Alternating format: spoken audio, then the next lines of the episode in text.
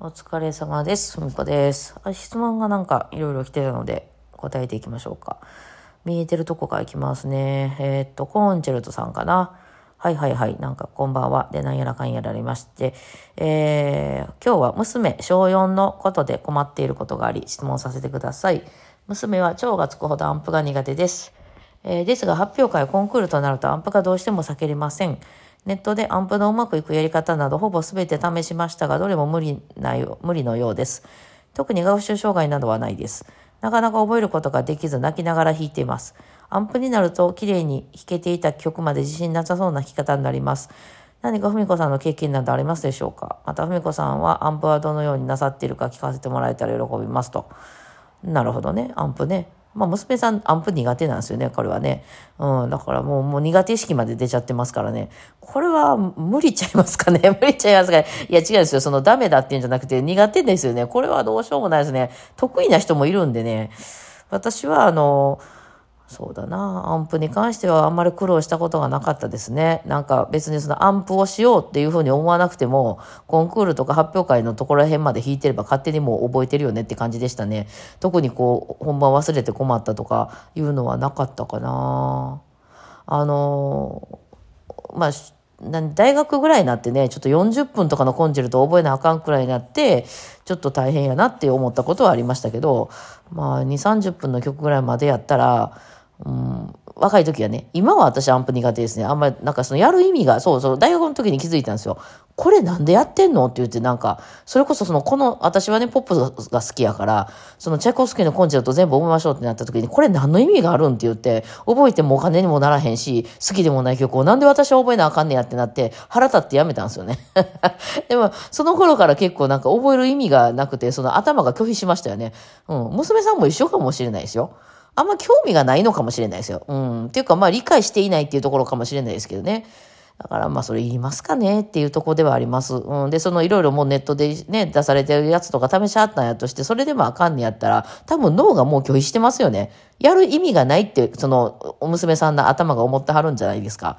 さあ、そうなって、それでもやらせる意味があるかっていうですよね。私はそう思いますね。そのバイオリンやってても別になんていうか稼げるわけでもなく、あの、将来ね、趣味でやっていくんやったらね、そのコンクールに出るほど弾けてはるんやったら、そのまあ、何？コンチェルトとか弾いたりするぐらい弾けてはんねやったら多分それで十分なんですよ、もう。あの、アマチュアオケで弾くとか。あの、なんていうの？その、ちょっと友達らとアンサンブルして遊ぶとか、なら、そう趣味的なんで行くんであればね。えで、逆にプロとかにもなれるぐらい音大とか行くんであれば、そこでつまずいてたら多分ほとんどこの先めちゃめちゃ大変な道になりますね。苦手な方になるんで。その、いや、譜面見なかったら弾けるんですって言うかもしれんけど、アンプは、じゃあ譜面をね、見れば弾けるんですってなるかもしれないけど、アンプに関しては絶対避けて通れないので、それが苦手であれば、うん、多分ね、その、苦手分野ですよね。うん。だからその、克服できるもんではないような気まし気がしますね、やっぱりね。その、もともとね、その得意な人がいるわけやから、そんな苦労しない人ばっかりなわけやから、コンクールなんかでは。だからそこで苦労してる時点で、まあ自分でね、ご自分でなんかそのやり方を編み出すようなことがあればいいんやろうけど、今の時点でそれがないっていうんであれば、あのまああんまり気にせずに続けてたらあるて、ある時急にふっと振りれるかもしれんけど、そういうことを悩んだこともない人ばっかりですからね、そういうコンクールとかではね。だからそこで悩んでる時点って多分かなり苦手な部類に入りますよね。だからもうそれ、あえてそのしんどい道を歩む必要があるんかなって私なんかは思っちゃいますが、まあお母さん的にはね、なんとかしてあげたいと思うのかもしれないですけど、まあ大人になったら譜面見るのがほとんどなんで、あの全然覚える必要と、コンクール受けるとかじゃなければね、覚える必要がないので、あの別にもうそういうの受けへんっていう方法じゃダメなんですかね、と私なんかは思ってしまいますが、どうですか？そういう問題じゃないのかな？うん、なんかそこを無理してやったらちょっとトラウマとかになりませんかね、娘さん。なんか苦手なことばっかりやらされるみたいな感じでね。だってそのコンクールとか発表会とか出る、出ていくんであれば、そのアンプっていうのも避けて通れないわけで、あの、まあその先生にもよるけどね、そういうものすごいゆるゆるな、あの、あの、なんて教室とかやったらもう譜面見てもいいよみたいになるかもしれないけど、ね、基本コンクールとかアンプが基本なので、もうそこができないっていうんであれば、やっぱりそこはもう、あの、だいぶ、だいぶ、損するんでね。うん。だからまあ、もっと得意なこと逃したった方がええような気がするので、そこであえてそのバイオリンに、あの、こう、限定する意味があるのかどうかっていうのは私はちょっとなんかその娘さんかわいそうな気はしますけどね。どうでしょうか。うん。だからまあネットとかにある、ある程度ね、あの、出てますけどね。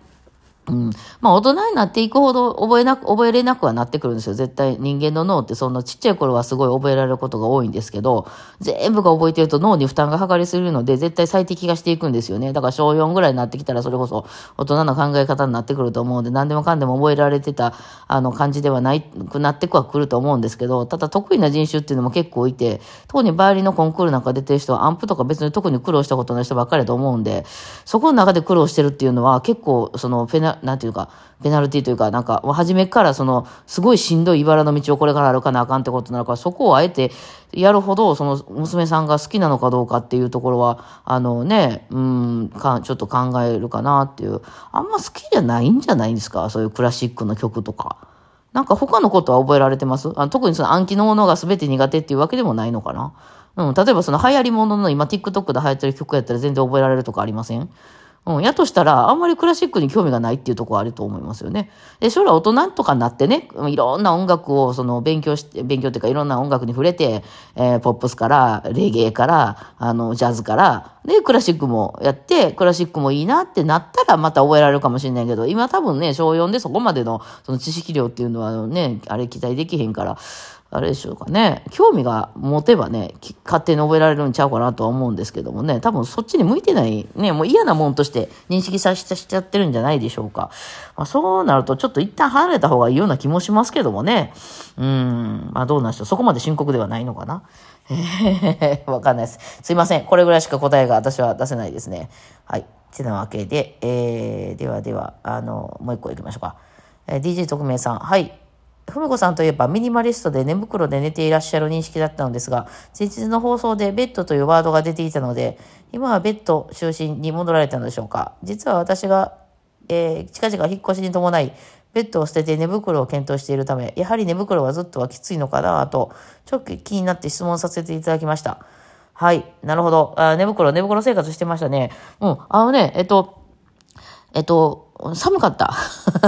結構あったかいのにしてたけど、だから家が床暖とかの人やったらいけるから。かもしんない。うん。で、ちょっと腰とか肩とか痛くなったので、寒くてね。私、あの、床が普通にあの、フローリングの、床暖とかがないフローリングの家で住んでたんで、冬が寒かったっていうとこかな。あとは、まあ、布団生活できる方やったら大丈夫だと思うんですけど、その、引きっぱにできないんですよね。その、それがまあいいんですよ。その、寝袋っていうのは、こう、くるくるって丸めて片付けちゃえば、布団よりもちっちゃいし、あの、いいんで、まあ、布団もね、あの、押し入れとかにパッと上げてしまうことができますよね。ベッドっていうのはそこに、あの、ね、あの、置きっぱにするもんやから、まあ、場所取るよねっていうので、布団生活できる人やったら、そのちゃんと起きて、あの、さっと片付けて、あの、その部屋を広く使うっていうようなことができる人やったら多分いいんじゃないですか。私はあの、結構寝たきりになる生活が、1ヶ月に1回ぐらい寝たきりになるので、そのしんどくなって体調を崩すので、その時に、その布団やと床に引きっぱになるので、それこそゴミとか、その掃除機かけるとか、なんかそういうのが、その、やったらゴミが集まってくるんですよね。ベッドやったら下空いてるから、あの、その、ベッドの上にずっと寝ててもね、あの、そんな埃とかが自分のとこにこう降ってくることないですけど、あのあれやとね、布団やとやっぱそこに、うち猫も飼ってるから猫の毛がこうね、集まってきたりとか、何かこう、ね、そういうのが、あの、気になって、ゴミが集まってくるのが気になって、えでもしんどい時ってそれをこう、わざわざこう上げて掃除するような元気がないので、なんかだんだん汚くなってくるのが嫌でね、うん、結局やめちゃいましたね。なんかまあ、だからすごい狭い部屋に住んでて結構体も元気で、さっと朝起きたらさっと片付けて、夜まではもう別に寝ないっていう大切の人やったらいいんちゃうかなって思いますけどもね。どうなんでしょうね。うん。まあ最近そのミニマリスト、ミニマリストっていうのがなんかその私の性格に合ってるような気がしてやってたんですけど、私あのその、ミニマリストじゃなくて、あの、なんか知らんけど、物を捨ててしまう人っていう癖ですね。だから、あの、ミニマリストの方に言われますけど、ナチュラルボーン系なんですよ。天然でどんどん物が少なくなっていくっていう、ついうっかり捨てちゃうっていうタイプなんですよね。だからその糸を持って、その、あの、すごい少なくしてるとか、そのすごい最適化にして、あの、部屋の中を少なくしてるってわけじゃなくて、なんか気がついたらどんどん物がなくなるっていうタイプなんですよね。結局今住んでる部屋も、だいぶ物少ないとは思いますよ、人とかから比べたら。ただまあ、その、本当にその極限まで減らすっていう、そっちは目的にしてないので、まあ、あの、使うもんが置いとくわって、だからその録音機材なんかは結構あったりしますけどね。ただやっぱりその、他の人の家に行ったりした時に、あの、感じるようないっぱいものがあるなっていうのはないですよね、今も結局。うん。なんか、あの、友達とか読んだ時に、うちの家、まあその天井がすごく高いんで、あの、壁がね、まあ結構広くバーンとあるわけなんですよ。で、そこを見て、あ、ここに絵飾れるなとかみんな言うんですよ。あ、そういう風に考えるのかって、私絵なんかあったら絶対撮ってしまう。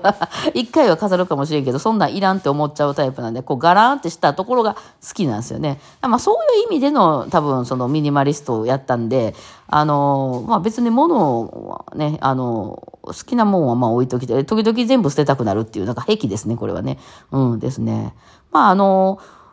どうやろうかな。私、あの、ちょっと布団タイプみたいな寝袋にしてましたけど、3枚重ねぐらいになるやつでコールマンかなんかの、あの、真冬でもキャンプできますよみたいなやつやったんですけどね。まあ、それでもね、やっぱ硬いっちゃ硬いかな。まあ、硬いの好きやったんで、あり、夏は結構ありでしたね。うん、全然、全然いけましたね。そう。でもなんかその冬はやっぱちょっと底冷えがすごくて、毎日やとね、あの、キャンプの何日かぐらいやったら全然いけると思うんですけど、かなっていう感じはしましたね。まあどうなんでしょう。あの、うん、場所にね、よるかもしれないですね。まあそんな感じでございます。はい。